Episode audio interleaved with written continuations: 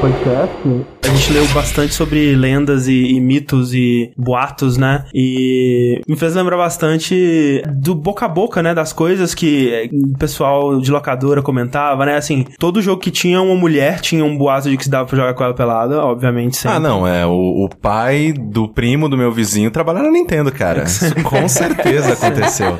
Com certeza. Uma muito forte que eu lembro era do Ocarina of Time, né? De pegar a Triforce. E isso foi também uma que já pegou um pouco da época da internet, né? E tinha fóruns e discussões infinitas e fotos fake que o pessoal inventava. E ainda quando você colocava no meio revista, né? Pessoas profissionais que deviam estar tá reportando notícias, fazendo coisas fake super críveis, assim. Fudia tudo. Principalmente lá nos Estados Unidos, a imprensa tinha uma tradição de levar o primeiro de abril muito a sério. Sim. E se dedicar muito ao primeiro de abril. Então, desde coisas, sei lá, simples, ah, faça esse código ultra complicado que vai pegar 100 vidas. E não, você não. fazia o código ultra complicado. só, ó, você tem 5 segundos para fazer. Não dava para fazer o código em 5 segundos. Era, era humanamente impossível fazer o código. E eles faziam isso de propósito pra criançada ficar lá tentando. Sim. Até coisas que seguiram, né? Eu falei numa impressão desse mês sobre o rumor, né, do Shenlong de sim, Street Fighter sim. e tal, que a Capcom abraçou só agora, no 4, né? Que o Golken, ele acabou virando um personagem. E era mesmo. triste isso, porque tinha um mês até você descobrir que era mentira aquilo, né? Que na próxima edição eles falavam, ah, brincadeira de 1 de abril. Nisso, um amigo meu, que a gente era meio que viciado em Resident Evil 2 na época, ele tentou pegar o Akuma. Não sei se vocês lembram não, da história. Caralho!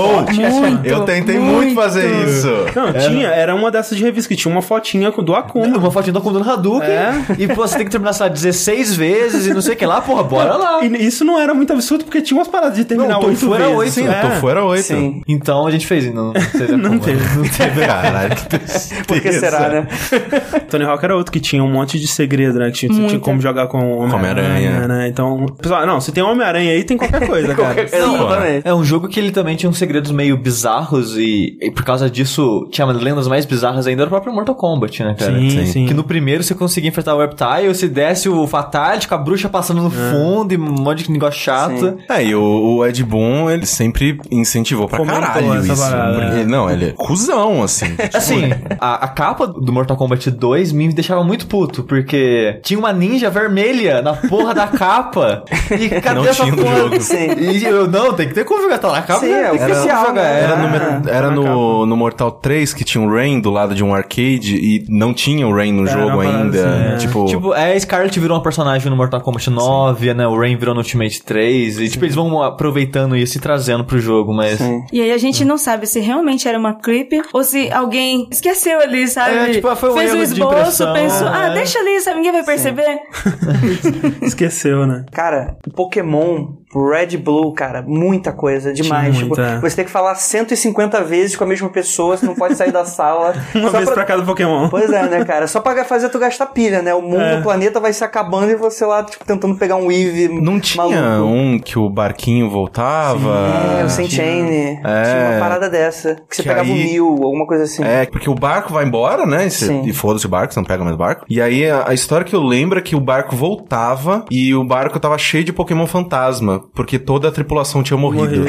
Era tipo um navio fantasma. é. Eu acho que você falando do Pokémon, pra mim, a melhor é aquela que as pessoas saem do videogame e levam pra vida off. Ah, pra sim. mim, sabe, é a melhor coisa que acontece. E da mesma forma que a gente tem a, Creep aqui no Brasil, de você ouvir o disco da Xuxa ao contrário, uhum. é a do Pokémon também, meu. De crianças morrerem porque viram, é. porque assistiram. E agora até mesmo com o novo Pokémon que tá todo mundo no aplicativo e já estão saindo Esse matérias. vai dar morte. Esse vai dar morte. Sim, fácil. sim pessoas dizendo sim. que eles estão sendo atacadas na é. rua.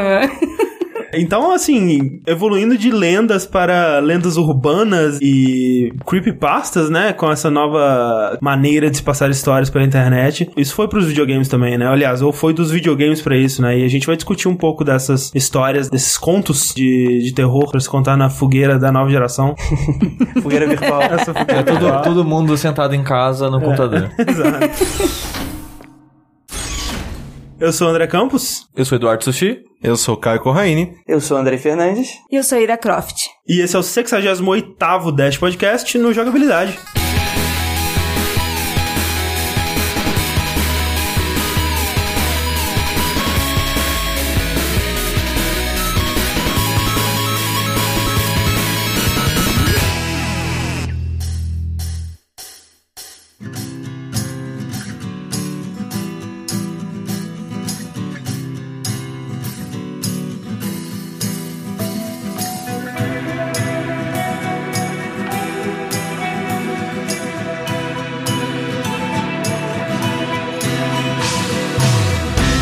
Gente, a gente sempre foi fascinado por essa coisa da creepypasta, né? Do conto de terror difundido pela internet. E, claro, especialmente quando envolve videogames, né? Que tem bastante, surpreendentemente. E a gente sempre quis falar aqui no podcast. E aí surgiu a oportunidade, então, de fazer isso com os convidados ideais, né? Diretamente do mundo freak, o Andrei e a Ira. Aê!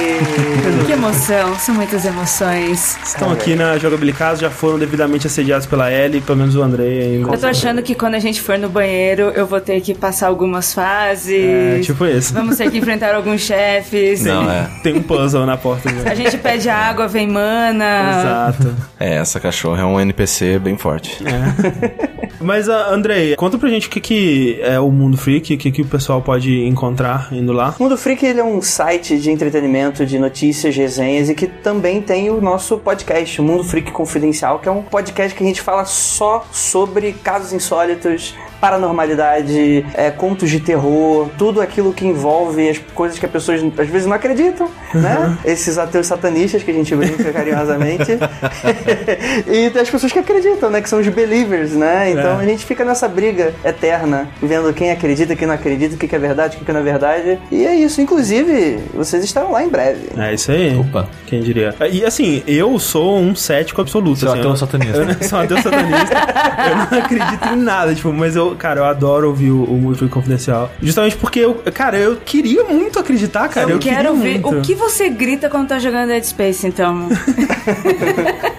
Não, eu tenho muito medo de coisas de ficção, assim, por exemplo, eu fui assistir o Invocação do Mal 2, né? Sim. E passei mal de medo, mas na vida real, assim, né? Eu gosto muito de contos de terror, né? Mas eu invejo muito as pessoas que levam isso pra vida, né? E, e curtem essa parte sobrenatural da vida real, assim, que eu queria muito ter mais na minha. É, a gente já comentou sobre isso, mas o André é daqueles que ele adoraria ver uma assombração, mas é. ele seria com Exato. certeza o que teria um ataque do coração se isso é, acontecesse. Se, qualquer, mas, cara, com, o dia que acontecer, certeza. alguma coisa sobrenatural na minha vida vai ser a última, porque eu vou morrer. Sim, sim. Exato. Sabe o, o, chamado que as pessoas são encontradas roxas, por aquela expressão pra, vai ser o André onde a gente, vocês vão é encontrar. Isso mesmo.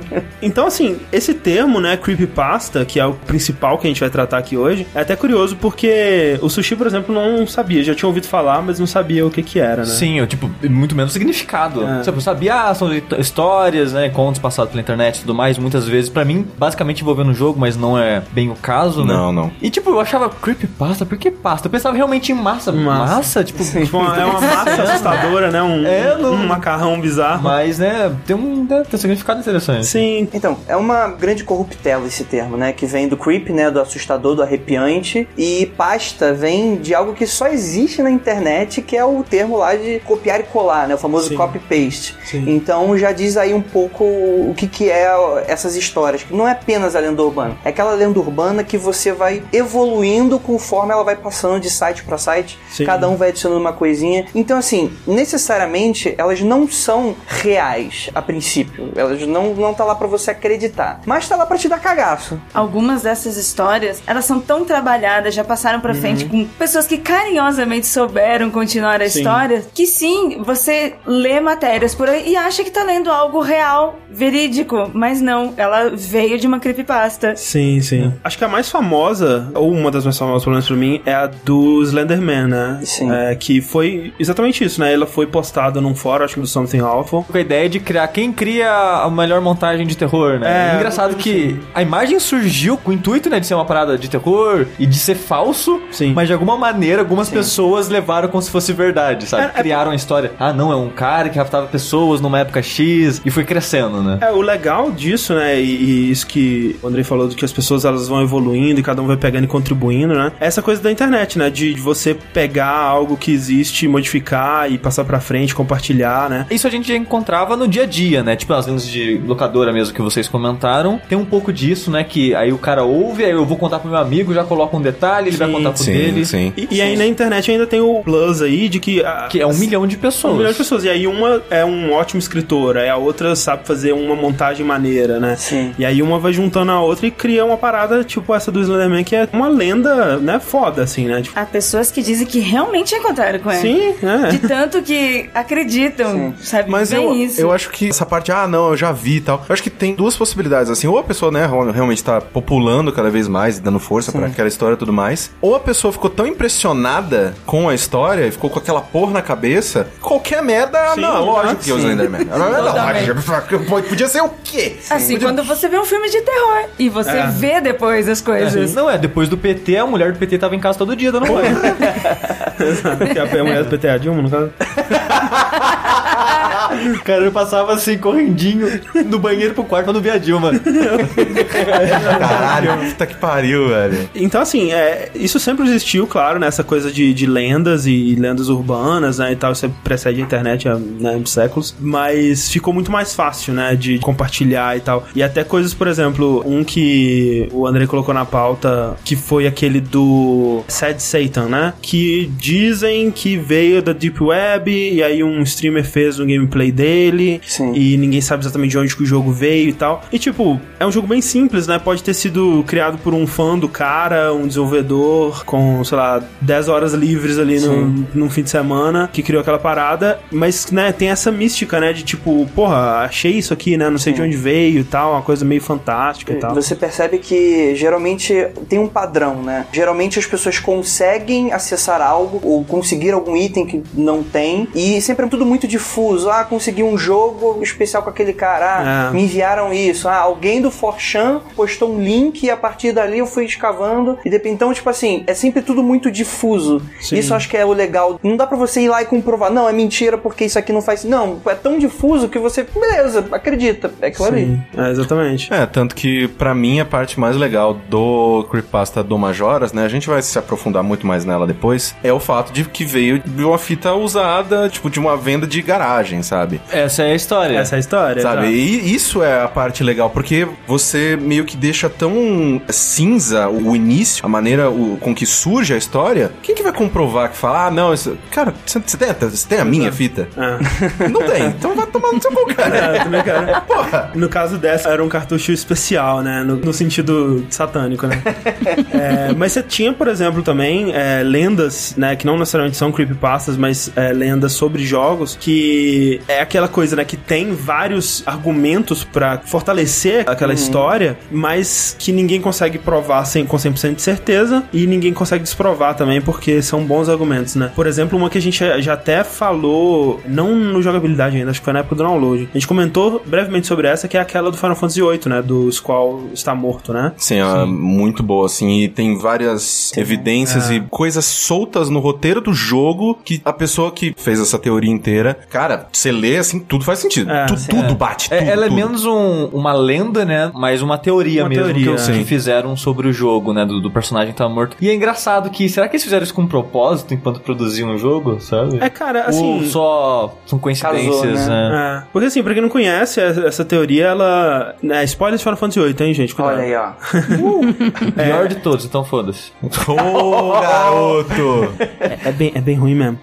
Direto de 1998 para você. No final do primeiro CD, né, tem aquela cena onde você enfrenta a feiticeira, né, a ideia, e o Squall, ele toma um, uma estaca de gelo no peito, né? E é ali que acaba o primeiro CD e depois você acorda numa prisão, né, no segundo CD. Eu só queria dizer que teve um amigo meu que pegou Piratão, pegou só o primeiro CD, achou que o jogo acabava aí. Ah, cara, eu também. e tipo, ok. Ok, Porra. bom final. Pô, Fechou, né? final corajoso, né? Mataram o cara. É, pô, é impressionante. Mas aí, o que acontece? Tem toda essa cena, tipo, porra, ele recebeu um golpe que mataria um ser humano, né? Porque, tipo, perfurou o pulmão dele ali, sei lá. E aí ele acorda nessa prisão 100%, e, né? Ele até fala, ué, cadê minha cicatriz? Não tem a cicatriz, né? Ninguém nunca mais menciona esse evento no jogo, tipo, que, porra, e aquele dia lá que você tomou um gelo no peito, né, cara? Que coisa incrível. Cadê essa cicatriz? Não tem. E a partir do segundo CD, o jogo ele vai numa escalada de loucura que é muito louca, cara. David Cage. É, tipo Sim. um pesadelo febril mesmo, né? O pessoal fala que o resto do jogo seria ele morrendo né, o processo da vida dele passar e um monte de alucinação e A- aquela coisa as toda. possibilidades, né? Exato. Que poderia ter acontecido se ele tivesse sobrevivido. Isso. Meio que aquela coisa de você ver todas as possibilidades da sua vida diante dos seus olhos, alguma coisa assim. Imagina se o produtor confirma essa história e de repente o Final Fantasy VIII de pior Final Fantasy se torna o melhor Não, de é- todos. Cara, isso seria maneiro. Porque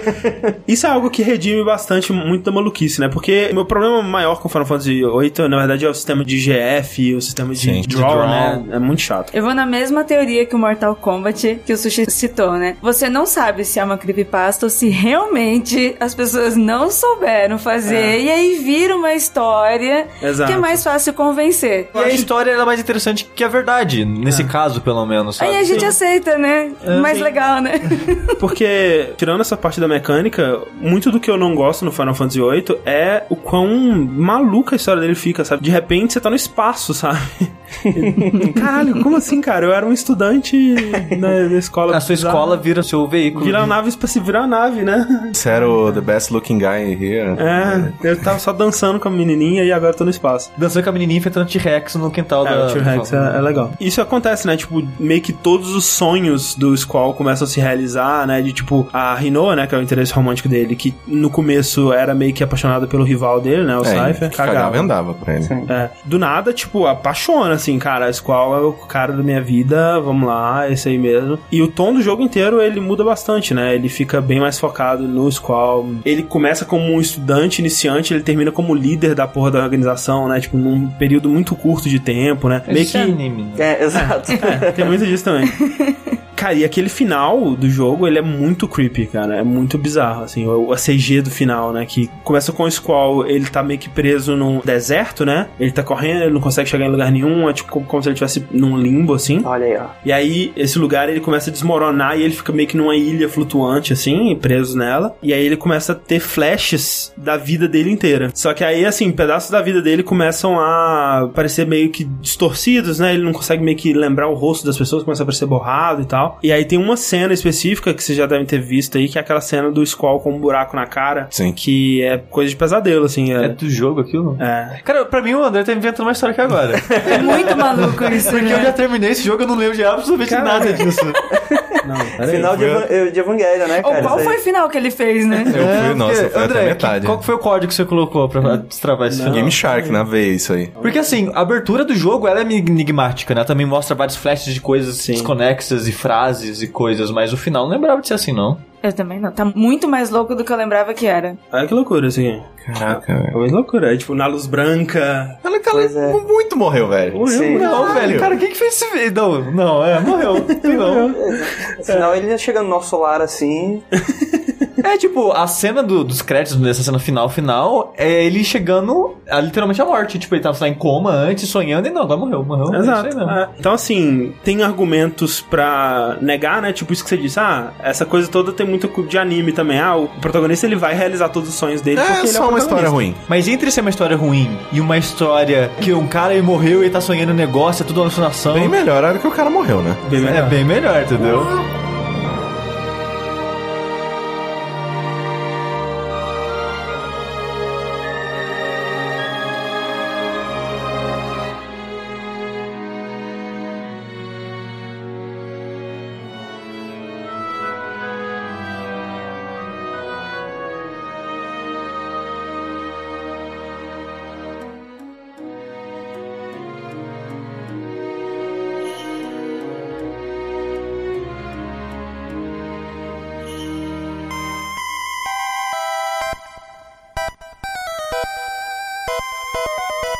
uma das que eu mais gosto é Pokémon. Porque assim, eu tenho uma teoria pra mim que Pokémon é um jogo de terror, assim, que no final do projeto decidiram transformar ele em algo fofinho. É tipo porque é, tem muita lenda urbana de coisa de produção, muita coisa bizarra. Você tem aquela história que a gente vai falar aqui do Lavender, né? Tudo que gira em torno dessa cidade é um negócio muito mais pesado do que você veria, por exemplo, no desenho do Pokémon que depois foi feito. Sim, né? sim. Tem aquela história, por exemplo, de que o Hatkate do. Não é o Gary, né? Tem outro nome ele no, no jogo. Uhum. Mas que seu rival qual o Hatkate morria quando o Sentinel afunda e que você encontra ele em Lavender, naquela torre lá dos fantasmas, porque ele ia enterrar. E em teoria, isso nunca foi comprovado em si, mas tem altos eventos no jogo que parecem muito fazer sentido. Sim. É, o próprio Killbone, né? Que usa o crânio da mãe, crânio dele. Da mãe dele na cabeça, né? É, isso. Sempre, sempre foi muito bizarro muito pra bizarro. mim, né? Meu Deus. O Killbone, ele seria um filhote de Kangaskhan. Isso. Que usa o crânio da mãe morta. E, tipo, eu acho que se ele realmente tivesse feito essa ligação de que o Killbone se torna Marowak e o Marowak se tornasse Kangaskhan, é. eu acho que esse jogo ia ser 18 mais.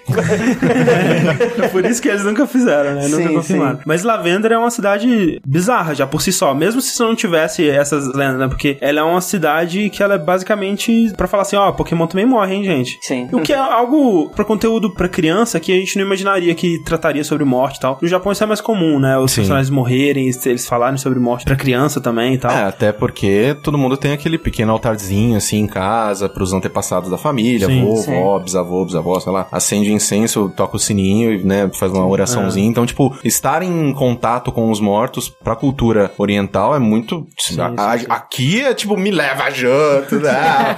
tipo, lá é ok, morreu, beleza. É. Uh. Então, assim, tem essa torre Pokémon, né? Que na verdade é um grande cemitério, né? Sim. Sim, um cemitério vertical. Que bizarro. Quando eu assisti o filme depois de adulto, nossa, isso foi tão triste.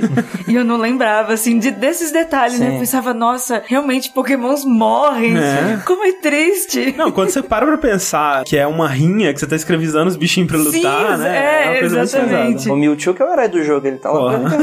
Mas o filme que a Ira citou aqui agora, eu acho que a maioria do pessoal não chegou a ver. Ele foi um filme que ele saiu na época do XY. Não sei se vocês chegaram a ver. Não, é o filme do Red, do né? Red. Sim, eu não vi, mas. Ele é ah. muito bom. Depois hum. peguem, assim, tipo, eu ainda acho que o Pokémon é um pouquinho pra criança, então, tipo, você tem vergonha de falar que eu, talvez eu esteja acompanhando a é série. É que o André é Pokéfã, gente. é XYZ. Mas esse, é, é, mas esse, inclusive, a nova abertura tá muito boa, fica a indicação.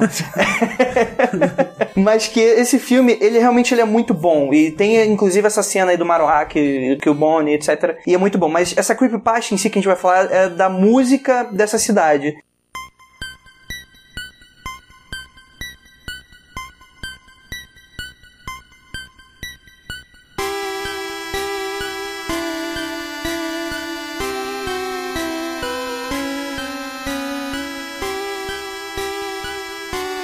Primavera de 1996, mais de 200 crianças japonesas foram levadas ao suicídio por conta de sons perturbadores originados do jogo Pokémon Red e Green para Game Boy. Muitos outros sofreram com enxaquecas, sangramentos nasais ou apresentaram comportamento violento quando os pais tentaram tirar-lhes o jogo. Alguns choravam até vomitar, Aqueles que tiveram sorte pararam de jogar antes que fosse tarde demais. Foi descoberto que as crianças afetadas pararam de jogar após chegar em Lavender Town, lar da Torre Pokémon, um cemitério de sete andares para Pokémons. Seus suicídios, dores de cabeça e comportamentos estranhos foram causados pela perturbadora música da área, que continha sons de uma frequência inaudível para adultos. A Game Freak recolheu todas as primeiras edições do jogo que conseguiu, e a música de Lavender Town foi substituída em versões subsequentes.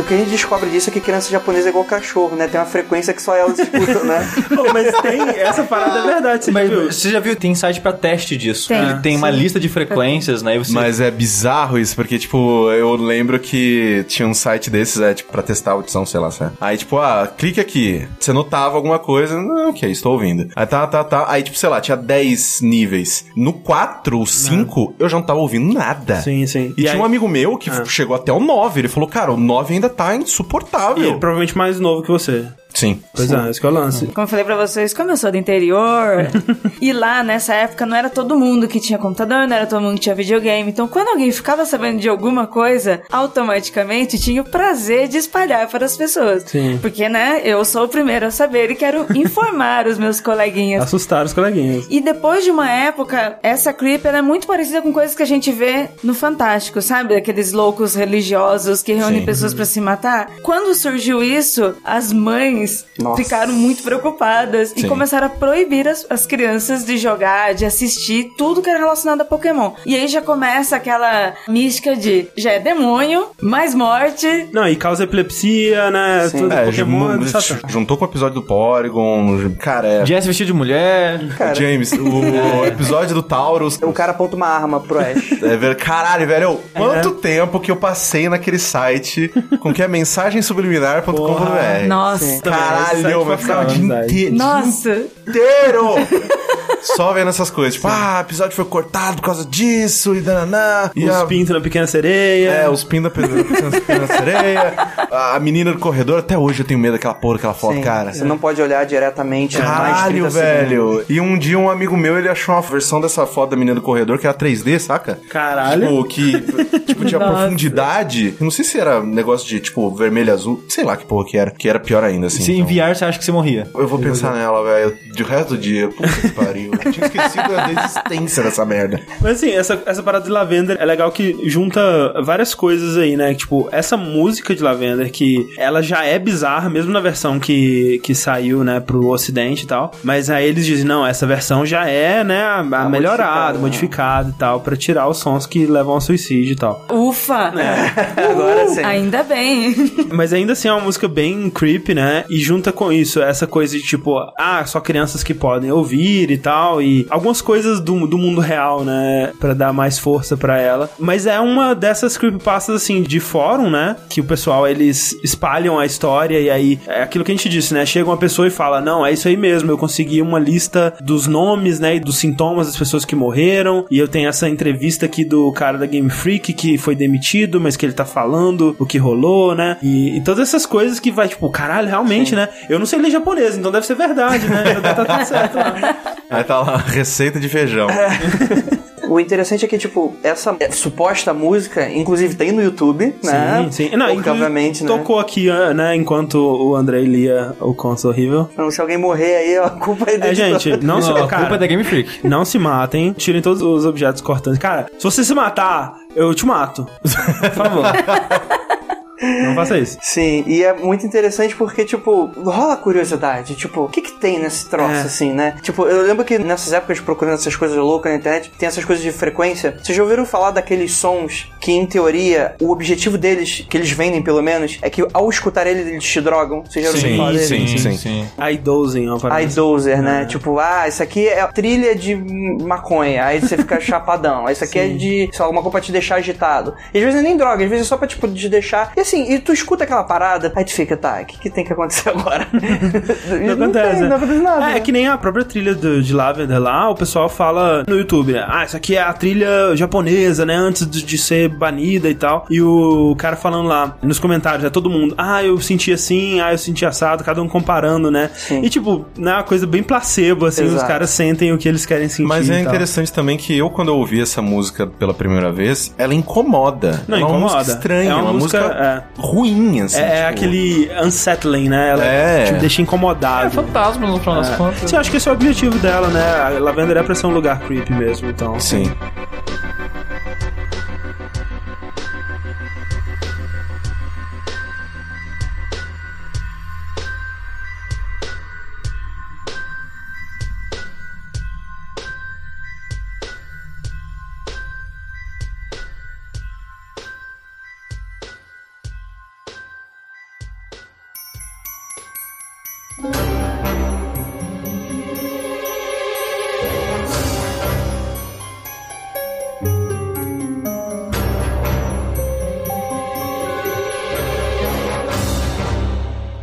2010, jogadores num fórum descobriram que em Fallout 3, ao seguir uma série de instruções precisas que envolvem matar o DJ Tree Dog, pular a missão de expandir o sinal da estação de rádio e outras coisas, a estação Galaxy News Radio de vez em quando se transformará numa number station. Nela, o DJ que você matou fala numa voz monótona uma série de números, acompanhados por código Morse. Isso passou a chamar a atenção da comunidade de fãs, quando um dos jogadores decodificou uma mensagem que dizia: 1, 2, 5, 5, 2, 8, 2, 0, 1, 0. What you talking about? Sentiremos saudades. A mensagem citava uma frase famosa, a data e a hora da morte do ator Gary Coleman, que tinha falecido meses antes daquilo. Qualquer possibilidade de ser apenas uma coincidência foi abaixo, quando outra mensagem encontrada também dava a data precisa e notícia da explosão da plataforma Deepwater Horizon no Golfo do México. Fallout 3 estava prevendo o futuro. Outras mensagens preveem a morte da rainha da Inglaterra e, talvez mais assustador de todos, Britney Spears ganhando um Oscar. Eu amo essa creepypasta. Ela é muito boa. Só que já foi por, por água abaixo, Pois porque é, a, a rainha tá velha viva. maldita! A rainha Cara, só morrer tinha em que morrer, cara. 2014. Sim. Só Ah, tinha que morrer. Ela já tá com o quê? 90? Por aí. Cara, puta que pariu, velho. Ia ser lindo. Mas não. Talvez ela já tenha morrido e foi Olha aí. substituída Olha aí. pelo Squall. Olha aí, ó. É Olha aí, ó. verdade. Caralho. Depois que ela se vestiu toda de verde, as pessoas começaram a fazer montagem com, com a roupa dela. Tá bom, ela ganhou outro propósito. Verdade. Mas, cara, essa creepypasta eu lembro que eu já tinha terminado o jogo fazia um bom tempo. E depois de ver essa história, eu voltei. Comecei de novo e tal, só pra fazer. Eu acabei parando no meio do caminho porque a questline pra você encontrar o Tree Dog e matar ele. Tipo, você tem que fazer um monte de coisa, né? É, e aí, das ah, aí né? eu falei, ah, não. É, mas é, é legal essa história porque ela também junta elementos que existem de verdade, né? Ou seja, no próprio Fallout tem realmente mensagens de código Morse. Sim. E no mundo real existem essas number stations, né? Que são Sim. coisas da Guerra Fria, né? E umas coisas É, bizarras. tem aquela russa maravilhosa, né? Que tá aí até hoje. Pois é. Sim. Uma vez um ouvinte mandou um e-mail lá pra gente. Cara, o ouvinte é um, é um bicho muito interessante, porque aparece uns com uns conhecimentos muito loucos, Sim. principalmente. E, bem específicos, né? Sim. E aí a gente chegou a comentar assim no podcast sobre essa rádio russa, que pra quem não sabe, é uma rádio que fica com uma transmissão ad eterno, e vez ou outra algum cara começa a falar uma série de números e ninguém sabe de onde que vem, etc. E esse cara falou que essas estações, elas são mais comuns do que a gente pensa, e não é só a russa. Tem diversas outras estações que, assim, o que tudo indica seriam realmente coisas secretas de mandar mensagem e tal, sim. se preparando de guerra, esse tipo de coisa. Mas é que realmente é meio bizarro, né? Tu mandar assim essas mensagens codificadas, o que, que será que tá acontecendo? É, fica seis meses. de- Aí do nada vem um cara, fala um monte de números e letras. e- три, два, ноль, девять, восемь, три, два, ноль, девять, восемь.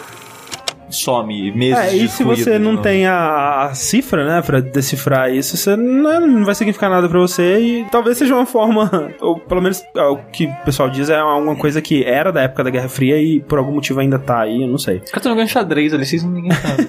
Provavelmente. É, Mas então, é, mistura isso com essa coisa que tem muita dessas creepypastas também, quando não é sobre um cartucho amaldiçoado ou alguma coisa mais específica, é uma série de comandos, é uma série de coisas que você tem que seguir bem específicas, às vezes difíceis de fazer, às vezes é, que requerem algum glitch, alguma coisa muito fácil de perder, de não conseguir. Por exemplo, a do próprio Zelda Ocarina of Time, né, quando eles falavam, ah, pra pegar a Triforce tem que fazer exatamente essa série de comandos, né, e nesse lugar específico e tal. Tem um equilíbrio aí, tem uma lacuna que a coisa não pode ficar impossível demais pra É. pessoa não tentar e ao mesmo tempo não pode ser fácil o suficiente pra tipo, para todo mundo conseguir fazer. E desmascarar, né? E aí chega aquela coisa que a gente falou também, né? Das pessoas que querem acreditar ou que querem simplesmente passar pra frente a história, né? E aí ela fala no comentário, não, eu consegui, realmente ouvi e tal. E aí a pessoa, caraca, então, né? Deve ter mesmo, vamos lá. Mas quem joga vai tentar. Exato. Se- Tanto é que normalmente essas creep que é do a fita amaldiçoada, nunca é quem joga. Isso daí é coisa É. de pai, mãe, tia, que quer assustar. Agora, o jogador que fica sabendo de qualquer coisa relacionada ao seu jogo, ele vai tentar. Sim. Sim. E aí tem aqueles que, né, não vão falar nada e esses que vão dizer que conseguiu, né? Exato. Claro que eu consegui. Né? Mas essa do Fallout é interessante porque o Tree Dog, ele é um personagem, assim, bem atuante, né? Você acaba simpatizando bastante com ele porque as narrações dele na rádio são bacanas e tudo mais. E aí, quando você encontra com ele e tal, ele te fala um monte de coisa, um diálogo super importante, inclusive. Você pega umas quests e tal, de expandir o sinal da rádio e tudo mais. E aí, um amigo meu, ele falou, cara, você já matou ele? Por que que eu mataria o cara? O cara é mó simpático. Não é o tipo de coisa que a gente pensa no nosso dia a dia. Não vou matar essa pessoa. É, ele não, cara. Tipo, mata ele que substituem por uma mulher. Whatever. Sim, sim. Fica mó confuso. Só que ele me falou, tipo, já tava em outro ponto de um jogo, não sei o que tem, já, sei lá, já tinha acabado. E sumiu da minha cabeça. Depois que veio essa creepypasta, eu fiquei maluco, cara. Eu preciso matar esse cara. Eu não joguei Fallout, por isso que eu não, não comentei sobre essa creep, mas eu teria matado ele por curiosidade. Antes até de saber de uma creep, entendeu? O Andrei tira sarro que às vezes quando eu pego um jogo, a primeira coisa que eu vou fazer, eu vou explorar, eu vou ver o que, que eu posso fazer. E eu me jogo na água, eu vou ver o que, que tem na água, eu me jogo no fogo, eu vou ver como é que é no fogo. e às vezes eu tento matar os NPCs também. Também pra saber se eu posso. Ela jogando Dark Souls é uma maravilha. eu tô tentando. Um dia eu consigo fazer ela jogar. Não, não, ela vai estragar o jogo inteiro, né? O Dark... Nossa O Dark Souls vai desistir, não, cara. não consigo mais salvar, não consigo mais, sei lá. Não tem mais tipo, jogo, não tem. É, não Acabou. consigo melhorar meus equipamentos mais.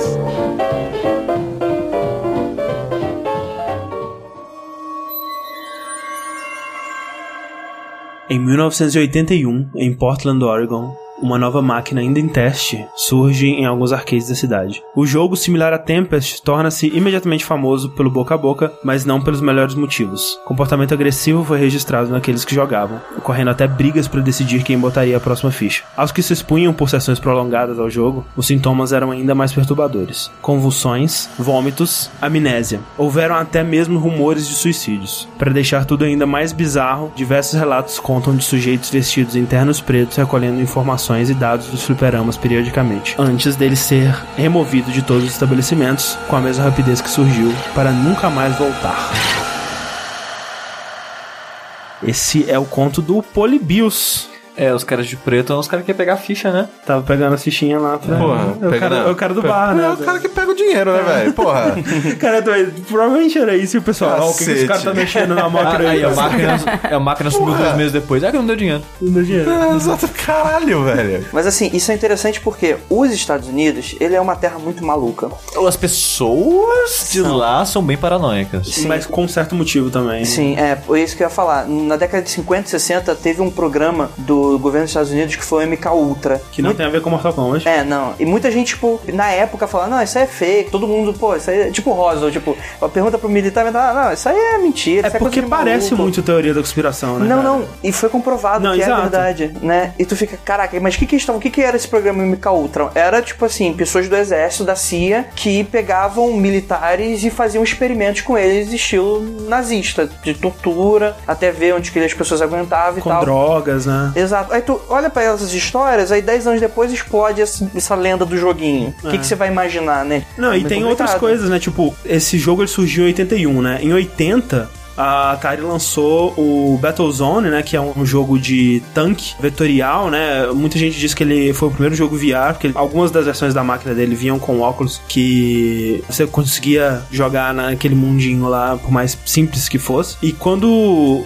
lançou isso, o exército americano ele entrou em contato com a Atari e com o Ed Rochberg, que foi o designer do, do Battlezone. E aí, alguns meses depois, saiu o Polybius, né? Então, assim, tem essa suposta ligação com o exército que já estava envolvido nessas coisas que você falou, né? Do MK Ultra e programas como esse de, tipo, na época que a CIA, ela tava muito interessada nessa coisa de lavagem cerebral, de controle Sim. da mente, né? De técnicas novas para interrogar os prisioneiros e tudo mais e descobrir informação. 81 era Guerra Fria ainda. Guerra Sim. Fria total, e né? Os russos então... faziam, inclusive, né? É. Inclusive tem umas lendas bizarríssimas com nego de telecinese e é. tal, que é. nunca foi comprovado e tal, mas... Mas é, é, louco, né? Que, tipo, teve uma época que eles estavam realmente investigando essa coisa de paranormalidade, né? E, tipo, financiados pelo governo. Tipo, vamos ver se tem alguma coisa aí, né? Uhum. É uma época que reflete muito nos filmes também. Nos anos 80 Sim. a gente tinha muito isso de fliperama, dessas hipóteses do exército, é, estudar os jovens, ver as é. reações. Tem o uh, Wargame games, né? Sim, que, exato. Sim, sim, que são os alienígenas, né? Que eles exato. deixam uma máquina de arcade para descobrir o melhor Nossa. jogador do mundo. E ele vai, tipo, é meio que um Star Wars muito genérico, muito sim. ruim.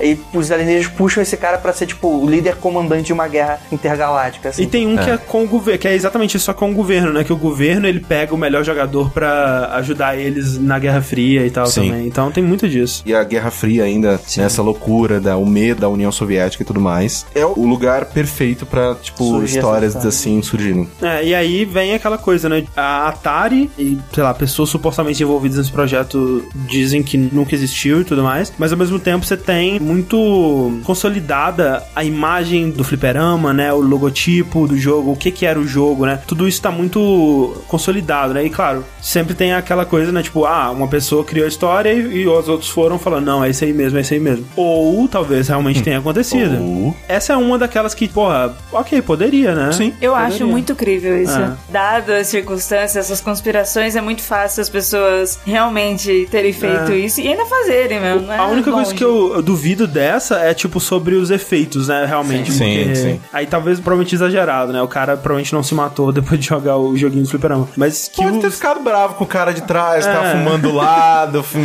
Aí dando, as pessoas dando aquelas cotoveladas no baço, assim, tipo, e aí, vai, próximo, próximo, já foi, hein? É. Porra, aí até eu fico violento.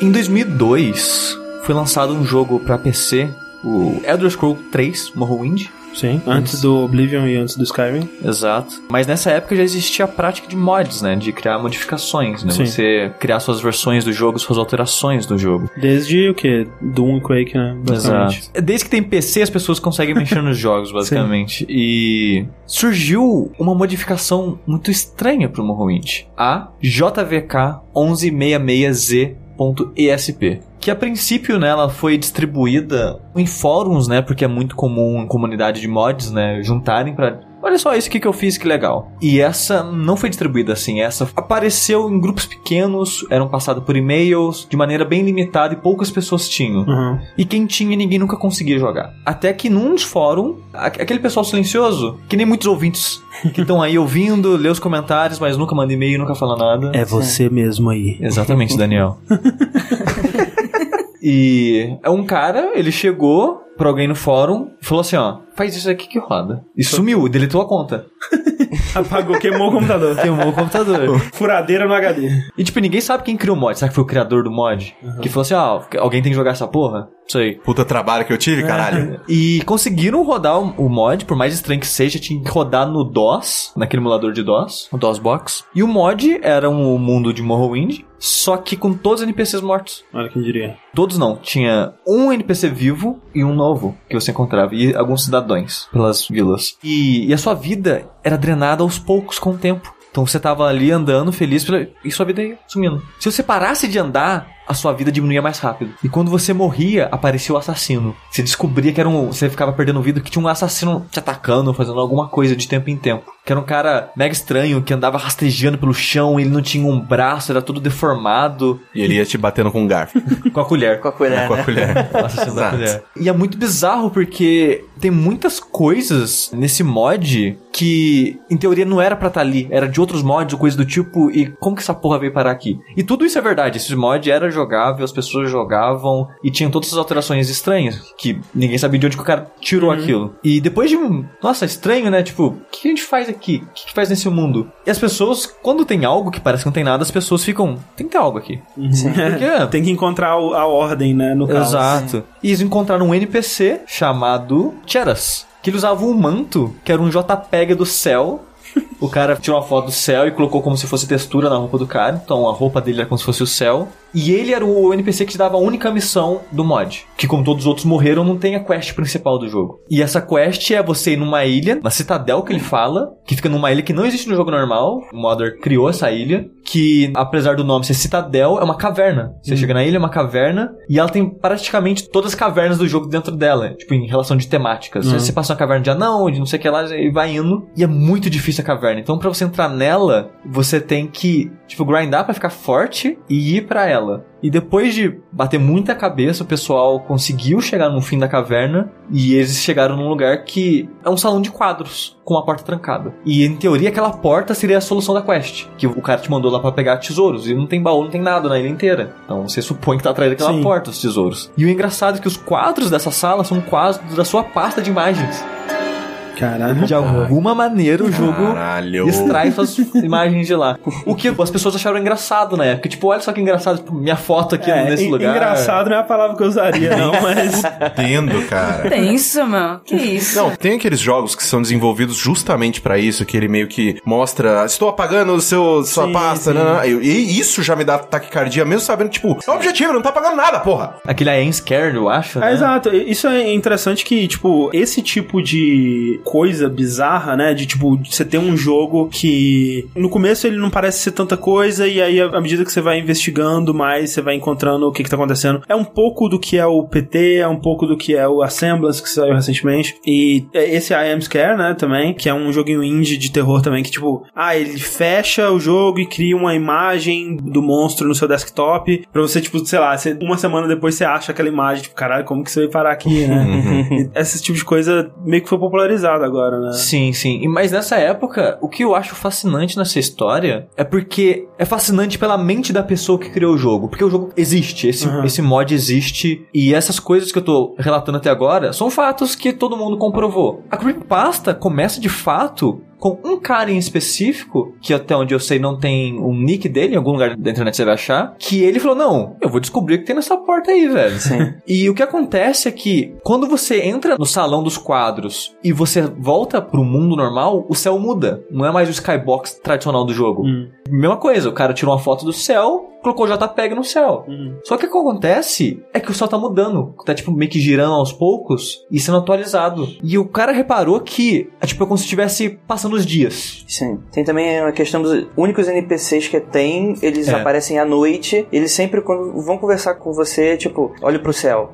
Exato, é. Porque assim, todos os NPCs importantes de história e tudo mais estão mortos. O que é uma coisa curiosa é que no jogo normal, quando o NPC morre, o corpo some, pra não ficar salvando dado desnecessário. Uhum. Nesse mod, o corpo das pessoas estão caídos no chão onde elas estavam normalmente. Uhum. Então o mundo é repleto de cadáveres. Que bizarro. E os villageiros que estão espalhados pelo mundo, que são os NPCs não importantes, que não tem diálogos nem nada do tipo, eles ficam trancados de casa o dia inteiro. Mas quando fica de noite, eles saem ah. e a única coisa que eles falam é olhe para o céu. Sem dublagem, sem nada. Só o textinho, olhe para o céu. Todo mundo só fala isso. O cara que deu a missão para você, quando você chega na sala do quadro e volta pra falar com ele, mesma coisa, ele só fala, volte para o céu. Olhe para o céu. E o dublador dele é provavelmente é o cara que fez o mod, porque é uma, uma voz que não existe no jogo normal. Uhum. Você vê que a voz de alguém é amador, mas que simula muito bem o tipo de dublagem que usam para aquela raça no jogo. Uhum. E ele fica falando isso, olha para o céu e tudo no mundo acaba ser isso. E os pessoal acham que acaba que o mod ninguém nunca fez mais nada. Mas esse cara não. Eu descobri. Olha para o céu, olha para o céu, vou olhar para o céu. E ele viu essa passagem de tempo no céu. E ele viu que conforme ele jogava, deixava o jogo aberto, o céu ia mudando. Só que se você entra na sala do quadro e volta, o céu reseta. Se você dá loading, o céu reseta. Então ele pensou, preciso jogar muito tempo, que alguma coisa deve mudar em algum momento. Ele resolveu jogar 24 horas do jogo. Meu Deus do céu. Deixar o jogo rodando 24 horas. E tem que lembrar que seu personagem está perdendo vida constantemente. E se você parar de andar, perde mais rápido ainda. Então ele tem que estar tá constantemente jogando, pegando item de cura, coisa do tipo, pra ele se manter vivo. Quando deu 24 horas de jogo, mudou. O assassino que ficava atacando ele furtivamente começou a gritar. Tipo, ele dava. Não é possível, isso não aconteceu, não. Ele dava um grito, tipo um grito de filme de terror. O personagem aparecia na frente dele. Se ele se movimentasse, o assassino sumia.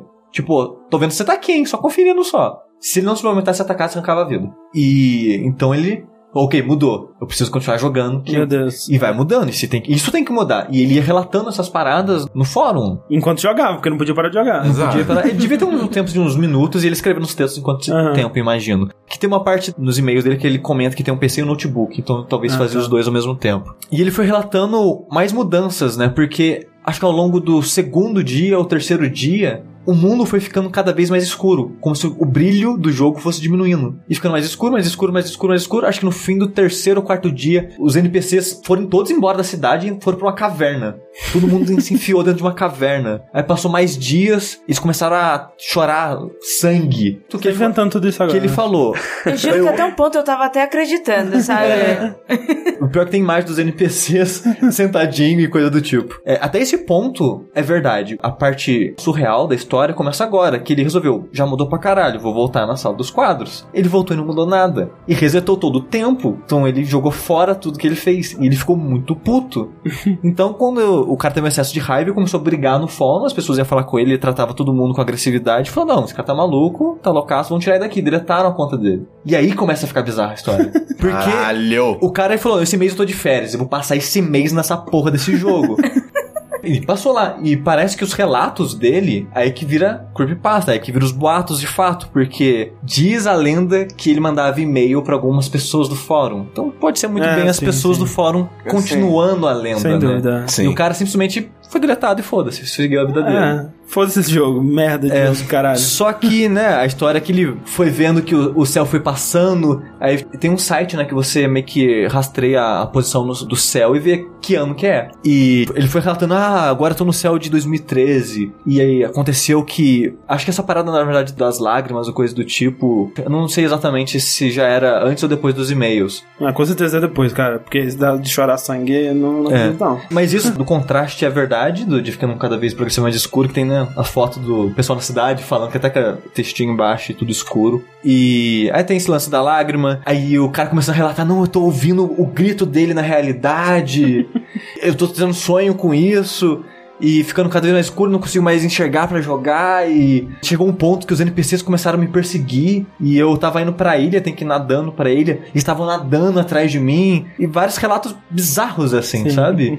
Até chegar ao ponto, o último e-mail que ele manda é que ele fala que ele sonhou que o assassino tava atrás dele e ele não sabia mais se era realidade, se era sonho, e que ele foi pra sala, ele fez aquilo, eu, eu não sei se eu tô acordando, se eu tô dormindo, mas eu tô no meu quarto, mas eu tô ouvindo um grito e tão batendo na minha janela, eu não sei o que eu faço. Para. É tipo um diário de Resident Evil, né? Tipo, tem um zumbi chegando, e aí para. E eu acho essa história fascinante porque ela mistura muito bem a realidade com os fatos do jogo com esse mistério do cara ficando completamente Sim. alucinado.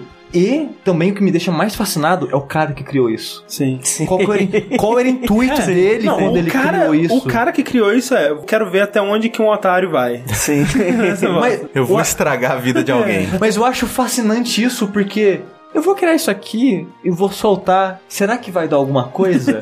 Tipo, ele perdeu horas dele fazendo a porra do mod, programando, dublando o filho da puta, tirando foto do céu, criando a modelagem da ilha. O cara teve um tempo fudido, sabe? O cara perdeu o tempo dele querendo criar uma história pra entreter as pessoas nesse Não, nível, tanto sabe? que ele soltou, deu errado, aí ele- depois ele falou, caralho, velho, eu uso DOSBox, essa É. porra, Sim. pra rodar, deu mó trabalho, cacete, agora Tipo vê isso. porra. É um talento muito grande o cara ser um bom escritor, como o cara que fez a história do Zelda, que acho que é a mais famosa atualmente, Sim. Sim. que é popularizou o Creepypasta, né? O cara é um, um ótimo escritor. Mas o cara que tem um talento muito bom nisso também, do cara que cria isso, de criar essa ambientação, de olhe para criar esses pequenos mistérios assim, olhe para o céu e não sei o que lá, e essas imagens, e o céu de fato mudando, e o jogo ficando escuro. Eu tenho um- uma certa admiração pro cara que tem essa dedicação de criar esse trabalho, sabe? Ou até a mente de bolar tudo isso, eu acho muito fascinante, sabe? Sim, sim. É a minha história favorita por causa disso, sabe? Envolvendo tanto o trabalho quanto a parte da ficção mesmo que o pessoal criou em cima desse trabalho Não, do é cara. bem foda, é bem foda. É muito do que é a cena de jogos de terror indie hoje em dia, né? Né, Você tem jogos tipo Five Nights at Freddy's e tudo mais, que tem muito disso, né? De tipo, além do jogo de terror,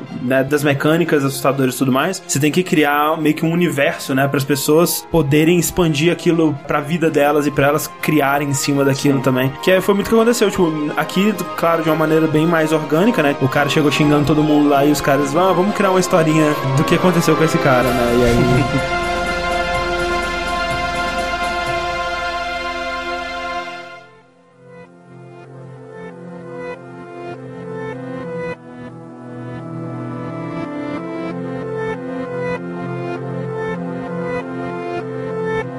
Você estava comentando então sobre a história do Morrowind, né? Que é essa coisa que o cara combina o jogo com a história fictícia e usa o jogo pra contar essa história e tudo mais. E pra mim, o que melhor fez isso até hoje e que foi o que popularizou o Creepypasta, né? Uma lá de 2010, pelo menos foi a primeira que eu tive contato, foi a do Ben Drowned, né? Que é o Creepypasta do Majora's Mask. E o mais interessante que eu já queria dizer para as pessoas que estão ouvindo nesse momento é: se você ainda não leu, para o podcast agora e vai ler. Cara, é tão bom. Assim, é aquela coisa, né? Tipo, ninguém acredita que é de verdade, né? Uhum. A gente tava conversando com o Andrei aqui antes, que, tipo, o cara ele não soube onde parar, né? Sim. Ele devia estar se divertindo demais em ver a resposta do, do pessoal enquanto ele postava os posts Sim. no fórum, né?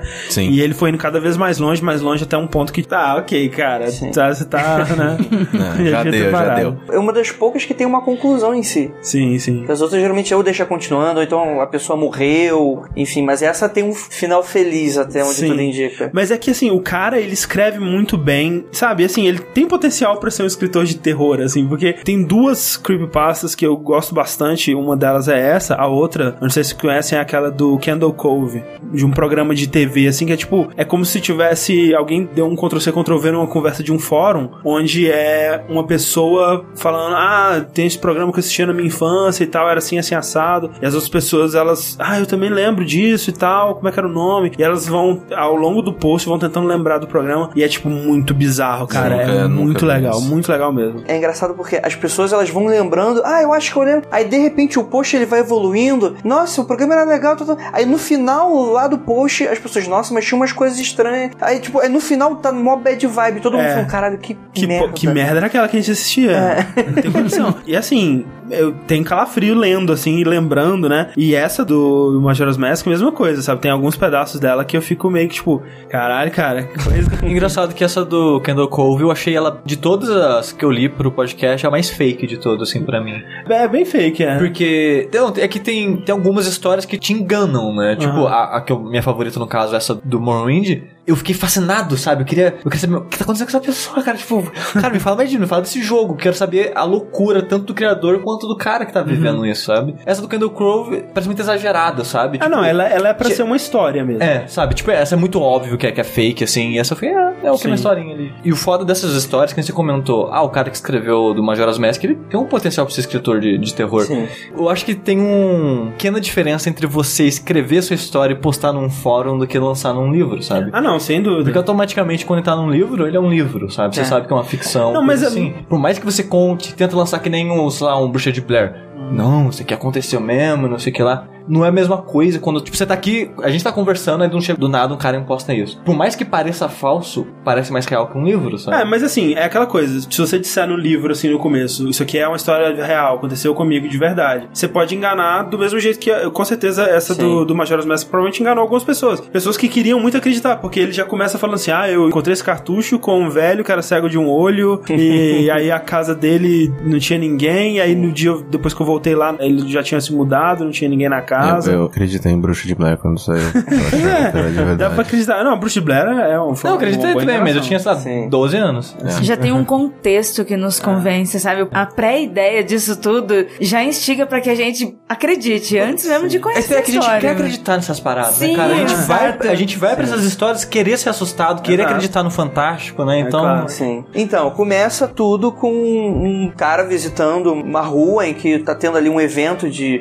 venda de garagem, muita coisa de Estados Sim, Unidos, sim. né? Que todo filme Sim. alguém já viu, né? Sim. E aí, eles queriam conseguir joguetes. E pra Nintendo jogar. 64, né? Exato. E aí ele chegou na última casa da rua, porque tem que ser sempre a última casa da que rua. não tinha ninguém lá. né? Pois é. Aí ele achou essa fita de Nintendo 64, só que tava com rasgado, né? A etiqueta, né? Uhum. E tava escrito ali com, sei lá, uma, uma piloto Majoras. Aí ele se interessou, né? Ficou curioso pelo menos, perguntou pra um velho que tava ali naquela venda. E o velho parecia um cara muito estranho, segundo esse cara. Ele vai narrando de uma maneira muito boa, por isso que inclusive o ouvinte tem que ler. E aí ele fala: ah, quanto é que fica essa fita? Fala, não, é de graça e tal. Sei lá, tava querendo me livrar dela. E é engraçado porque. aí começa, cara, é muito boa. Agora que eu tô relembrando, é realmente muito boa. É. Que aí ele pega, vai embora, só que antes de ir embora, o velho, ele fala uma coisa pra ele, fala tipo, é goodbye then. Do Ah. tipo, sei lá, até logo então. Isso. Só que aí depois, quando ele chega em casa, ele começa a ficar remoendo. Não, ele não falou isso. Ele falou goodbye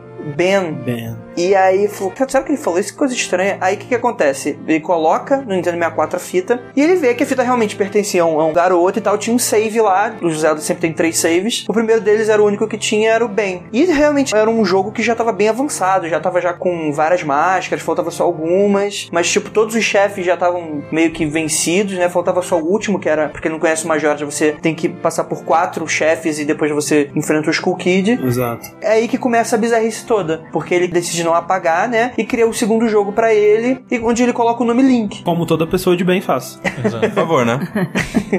Pô, eu gosto que as pessoas chamam de Andrei. Andrei, temos uma caixa para você. Andrei, você é o herói que todos pedimos. Yes! em algum momento tem que herói na minha vida, não me julguem. E aí, o que que acontece? Começa a bizarrice, por quê? Porque ele percebe que os NPCs começam a confundir o nome dele. Ao invés de chamar de Link, começa a chamar de Ben. Sim. Aí ele começa a perceber, ué, tem alguma coisa estranha. E, e nessa parte ele até escreve muito bem isso, ele explica muito bem, porque, tipo, ele até pensa assim, porra, estranho, né? Mas, porra, a fita tá tão surrada, né? Deve ser algum bug. E ele fala antes, ah, tava tendo uns bugs de textura, algumas coisas não estavam carregando e tal. E, tipo, porra, né? A fita toda zoada. Ela tá, tipo, que nem você falou, toda né, escrita com caneta pilô e tal. Até pensou que fosse uma pirata, né? Fosse uma versão É, pirata. ele pensou, ah, então deve ser alguma coisa sofisticada. Eu peguei alguma porra esquisita aqui, normal, né? Mas aí, quando começa a confundir o nome dele, Sim. ele fica mais preocupado. Aí o que que acontece? Aí ele comete o erro dele. Porque tem o chamado. A Creepypasta também tem a chamada do herói. É. Exatamente isso. Que fala: não, eu não quero que tenha essa confusão, esse bug. O que eu vou fazer? Eu vou apagar o save do bem. É. E é, inclusive é uma frase que estampa meio que essa creepypasta que ele apaga, aí ele volta pro jogo dele e ele recebe uma mensagem. Agora não lembro exatamente o contexto em que ele recebe essa mensagem, que é tipo, você não devia ter feito isso. E aí a creepypasta inteira vai se desenvolvendo em e-mails que esse cara manda em, em fóruns, esse tipo de de coisa. Isso que é o legal da creepypasta que inclusive eu acho que se fosse lançado em um livro se perderia muita coisa. Porque meio que você tem a liberdade de inclusive acessar esses fóruns Sim. e receber esse tipo de coisa. E aí tem toda uma jornada desse cara descobrindo que essa fita, na verdade, ela tá amaldiçoada por esse tal de Ben, É. que provavelmente era neto, alguma coisa desse velho. Morreu afogado. Que morreu afogado e tal. E, cara, tem os vídeos, então assim, Isso que é não é só maneiro. o texto. Os vídeos são animais. O lance é que, nem o Sushi tava falando, né? Que o cara ele teve o trabalho de fazer o mod no Morrowind lá e tudo mais. E esse cara aqui, ele também teve um, um trabalho sinistro que, tipo, ele modificou o jogo, né? Fez os mods no Majora's Mask pra mostrar exatamente tudo que ele tá descrevendo, né? Então, tipo assim, ele conta que, ah, eu tava lá em Clock Tower e aí eu andava e eu não conseguia chegar em lugar nenhum e a cidade tava sem ninguém. E aí, de repente, eu ia pra uma tela e o jogo me transportava pra batalha final contra o Skull Kid. Só que não acontecia nada, só tava o Skull Kid lá. E aí, de repente, o Link ele começava a levitar no ar começava a pegar fogo. E tipo. Tudo isso tem no vídeo, né? E é Sim. muito bem feito, assim. Então, o trabalho que ele teve pra recriar essas coisas, né? E aí ele começa a falar assim: ah, aí o Link ele começava a andar se contorcendo, né? E ele faz, né? Tipo, o Link anda, ele começa a virar de cabeça pra baixo, que nem exorcista, assim. Sim. E é, e é muito louco. E também a parada da estátua, né? Que no Majora's Mask você tem uma música, né? Que você cria uma estátua, que dependendo da máscara que você tá usando, né? Das máscaras principais do Goron, do Zoro e do Deku Scrub, ela cria uma estátua do Link baseada na máscara que você tá usando. É E uma aí- mecânica que é, no jogo em si, ela é usada pra você, por exemplo, você tem que apertar um botão e ir Isso. pra outro lado. Aí Ah. você entra no botão, depois que você aprende esse som, você fica a estátua lá com o botão apertado e você consegue fazer. É uma mecânica normal de Zelda, de É, puzzle. sim. E Majora's Mask ele já é um jogo esquisito, né? De modo geral. Demais. O o cara que criou essa história, ele usou esses elementos creepy, né? Muito me admira que ele não tenha usado o Tingle em nenhum momento, porque esse, porra, seria o, o toque de mestre aqui. Mas ele usa essa estátua, a do Link, que é muito creepy, né, cara? Que é a versão do Link com uma cara bizarra, né? Não, aquilo. Tipo, quem fez aquilo, cara? é muito sinistro, velho. É, é uma coisa, tipo, pronta pra um conto de terror, né? Sim. E aí ele fala que essa hum, estátua começa a perseguir ele, né? Então, é, ele até compara com os Weeping Angels do Doctor Who, né? Sim. Que é tipo, quando você, você, olha pra trás, o parado tá lá, né? Tipo o Droop também, o cachorro do Sim. desenho.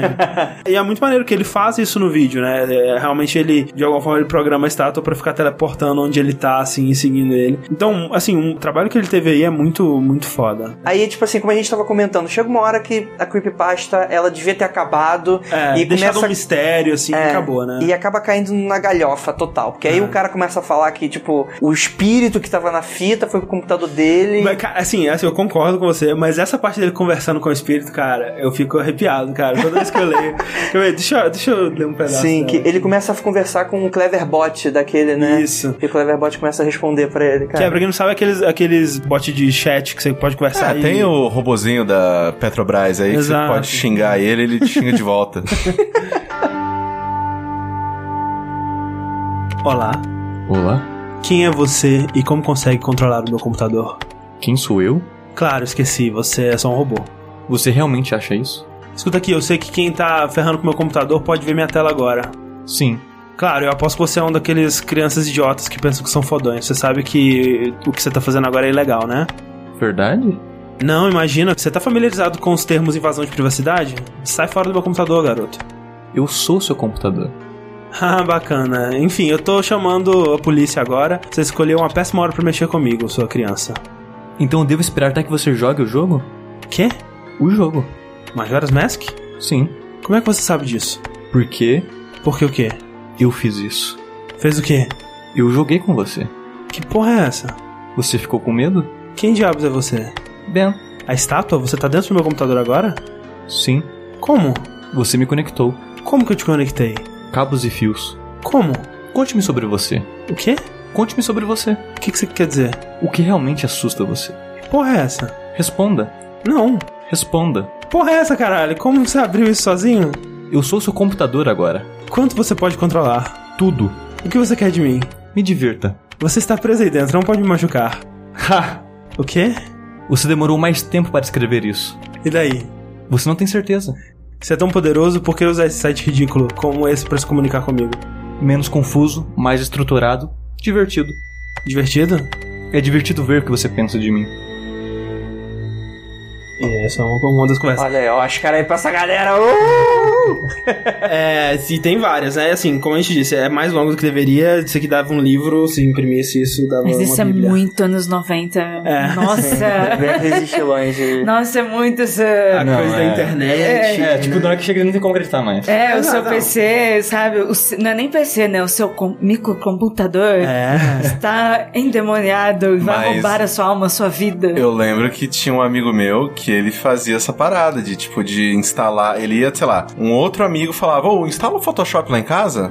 Ah, instalo. Só que aí ele deixava também um, um- um outro Que programa que abria uma backdoor que ele podia começar a fuçar no mouse do cara, fazer Putz, essas coisas, sim. sabe? E aí ele já falou que, tipo, que uma vez ele entrou assim, abriu, sei lá, o bloco de notas e começou a escrever um monte de, de absurdo e, tipo, o cara recebeu a ligação do cara, pelo amor de Deus, cara, o que você tá, falando, tá acontecendo aqui? E ele lá rindo, né? Isso era muito comum, cara. Não, muito Muita comum. gente E- fazia isso. Nossa, e eu achava que eu fingir ataque epilético possuído era o ápice. Mas olha só, isso tinha uma parada que eu até queria ter falado na introdução, que o Sushi viu na minha pauta, que é o Lucifer, né? Que, tipo, era um programinha de DOS ainda, tipo, sei lá, 300 KB, você colocava num disquete, e aí você instalava no, no programa da pessoa e falava, ó, tem um disquete aqui, amaldiçoado por Satanás, e você pode perguntar qualquer coisa para Satanás que ele vai te responder. E era muito louco, porque quem teve a ideia era muito inteligente. Tinha lá escrito, Lucifer, gigante na tela, pergunte aqui o que você quer saber. Nossa, que criatividade. Eu lembro É disso, muito cara. bom, cara. E aí o que acontece? Você começa a escrever e aí começa a escrever lá, ó magnânimo rei das trevas, blá blá blá blá blá blá blá. E aí em seguida você escreve a pergunta. Só que o que acontece? Primeiro você escreve a resposta e o programa mascara como se você estivesse escrevendo ó magnânimo rei das trevas e tudo mais. E aí depois você escreve a pergunta. Então quando você escreve a pergunta e dá enter, ele escreve a resposta que você escreveu primeiro. E tipo, caralho, velho, as pessoas não acreditavam, sabe? Você perguntava assim, ó magnânimo rei das trevas, qual o nome de todas as pessoas que estão aqui na sala comigo? Ele vai falar. Corraine, Sushi, Ira. Cara, eu lembro disso, cara. Eu também lembro disso. Tipo, era sinistro, sabe? Então, assim, é muito dessa coisa, tipo, caralho, computadores, né, cara? Talvez É a seja brincadeira uma... do copo É, virtual. Exato. É uma nova geração de terror. Tem um- uma lenda urbana, realmente, de, um site japonês, que inclusive gerou aquele anime da Hellgirl. Não sei se vocês conhecem. Não. Que você pode acessar esse site que você tem que escrever o nome da pessoa que você quer que morra. Hum. Tipo, e esse site, tipo, ele só fica no ar, tipo, da meia-noite até uma hora da manhã e tal. E gerou até um anime, que no anime funcionava e tal, mas hoje, sei lá, quem acredita ficar jogando áudio no nome do pessoal. É, a polícia aparece, você quer que o pessoal- o pessoal morra então. É, filho da puta. E aí você Deep Web. junta com a Crips do Polibus, onde você vai ter lá por Isso. trás a CIA, o FBI, por Tudo trás. interligado, né? Tá tudo ligado. Todas é uma creepypasta só. Exatamente, a vida é uma creepypasta. Então, gente, agradeço a presença da Ira e do Andrei aqui, diretamente do Mundo Freak. Yeah! Muito Onde as legal, pessoas né? podem ir pra ver mais dos seus trabalhos, das suas histórias. mundofreak.com.br Cara, se uma pessoa joga videogame, eu tenho certeza que eu não preciso soletrar freak aqui pra vocês. vocês conseguem acessar. Ou buscar o Mundo Freak Confidencial no Google, sei lá, vocês vão lá cair na gente. Tem tudo lá. Vocês vão aprender a invocar demônios, vocês vão aprender a fazer tudo.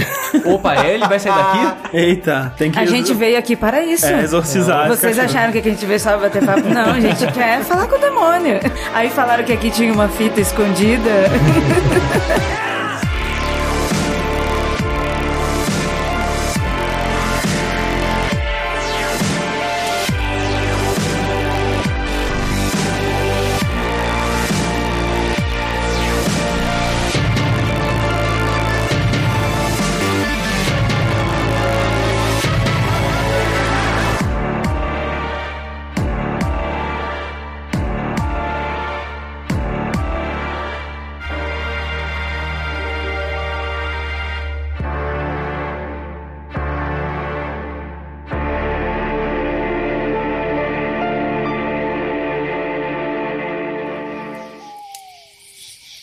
Rick, Oi, André.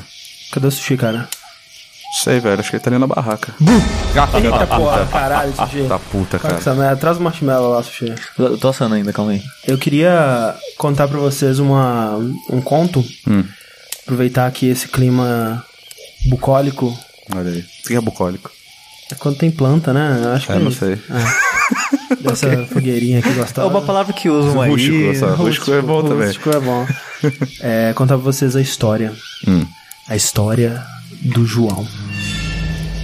O João tava navegando pela internet em seu computador. e aí ele conheceu um site chamado Jogabilidade. É, Caraca. nesse site ele encontrou diversos podcasts Hum. E até mesmo alguns vídeos. Ah, não, sério. Séries Isso de, tá de sacanagem, velho. séries de vídeos, cara, eu juro, cara, sério, Um mano. vídeo não é não. Não no site. Não sabe. É isso que eu tô falando.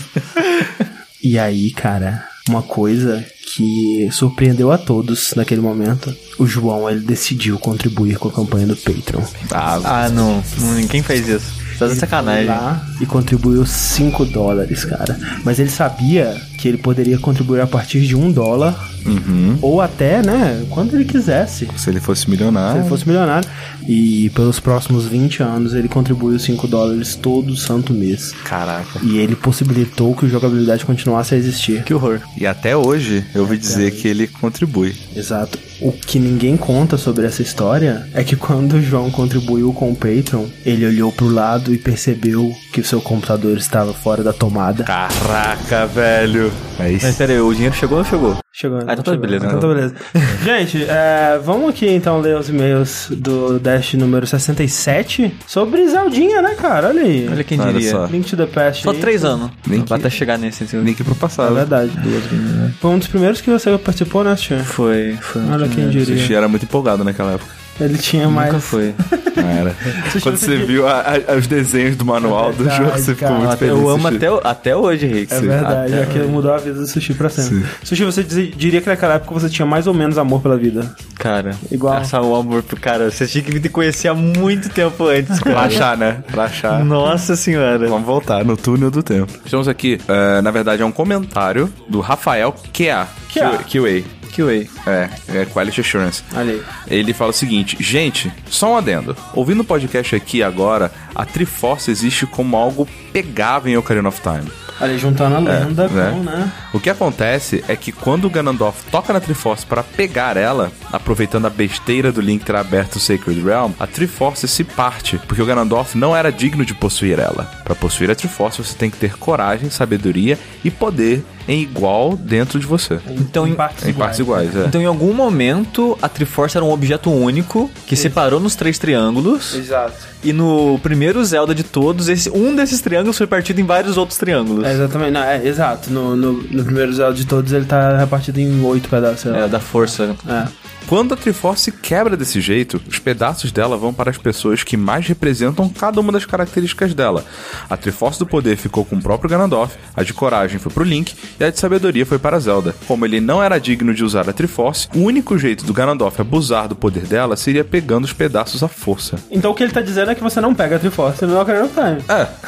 não, e não só isso. Não, é que ele tá comentando isso porque a gente falou no programa que a Triforce não existia. É, que não, que não Não. existia uma, uma, uma Triforce pegável, né? Exato, Que é uma coisa meio etérea. É, mas meio- ela existia até ele fuder tudo. Sim, Não, mas... então, no Ocarina of Time ela não existe, porque ela, primeiro, ela já tá dividida, né? Quando, é, quando você vai buscar ela, digamos assim, né? Porque antes disso.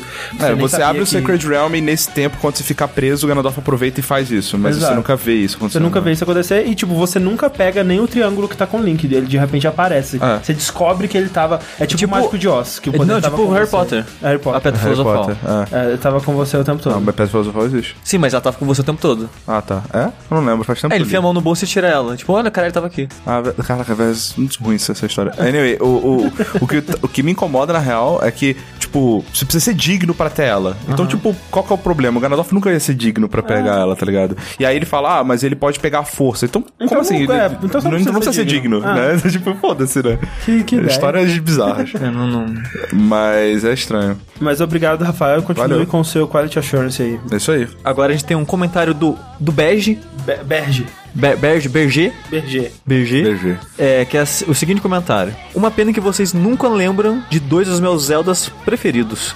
Orc of Age e Orc of Seasons. Eu acho que a parte que admiro neles é como conseguiram colocar tanto conteúdo e tanto segredo em uma fitinha de Game Boy Color. Fora que ambos os jogos se completam e dialogavam como era Pokémon, na época, né? Das fitinhas e as Sim, coisas, sim. tudo. Eu lembro de ter um cartucho e um amigo e meu amigo outro. Logo, quando você terminava um dos títulos, ganhava uma password para ser inserido para ser usado como New Game Plus, no título que liberava NPCs extras, anéis novos e até equipamentos diferentes. Fechando no Game Plus, você ganha novos códigos, trocava novamente entre os títulos e vinha mais uma rodada de novos segredos no New Game Plus Plus. Parabéns pelo cast, ficou foda. Olha só. É muito louco isso. Você, você zera em um, aí depois você faz o New Game Plus no outro, aí por último abre uma coisa especial pros dois, assim. É, é- é tipo Resident Evil 2. É, é- é tipo isso. Só que dois jogos. É, separados em, em duas coisas.